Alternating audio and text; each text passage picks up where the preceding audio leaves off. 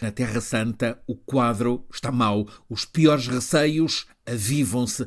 Os mais extremistas de um lado e do outro, Israel e Palestina, estão a tomar o palco em escalada de retaliações violentas que inflamam em modo com risco de ficar fora de controlo este velho conflito na Terra Santa. E esta inquietação é ilustrada pelos acontecimentos das últimas 48 horas.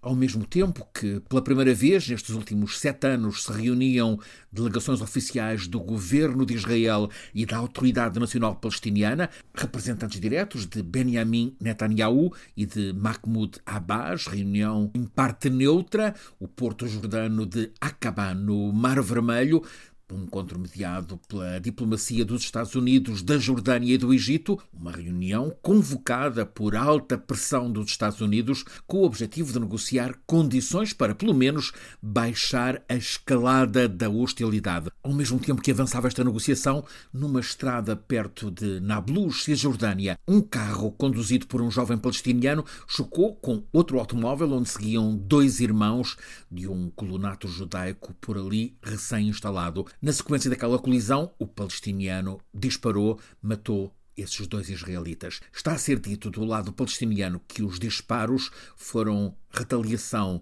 pelo raid a rusga do exército israelita, que na quarta-feira tinha causado a morte de 11 palestinianos precisamente ali perto, em Nablus. Mas a escalada ainda estava para continuar e feroz. Entre a noite de domingo e a madrugada de ontem, mais de 200 colonos israelitas que passaram a viver por ali, terra que os acordos internacionais atribuem à Palestina, entraram armados em Uvara. Uvara é uma cidade que é atravessada pela estrada 60 que liga Jerusalém ao norte da Cisjordânia. Uvara é conhecida como a cidade das oficinas de automóveis, são abundantes. Ora, os colonos entraram em Uvara para pegar o fogo ao mais possível. Nesta vila com 5 mil pessoas, incendiaram dezenas de casas de palestinianos e mais de uma centena de automóveis.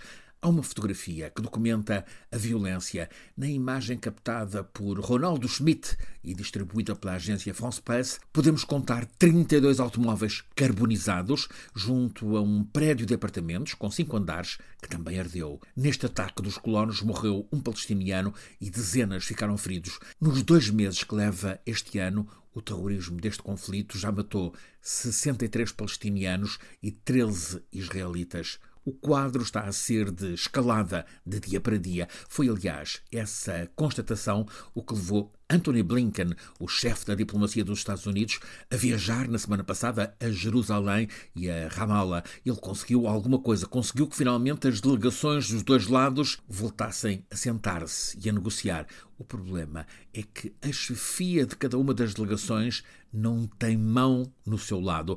Do lado palestiniano, o Hamas acusa a Autoridade Nacional Palestiniana de traição por se ter sentado a negociar com o governo de Israel.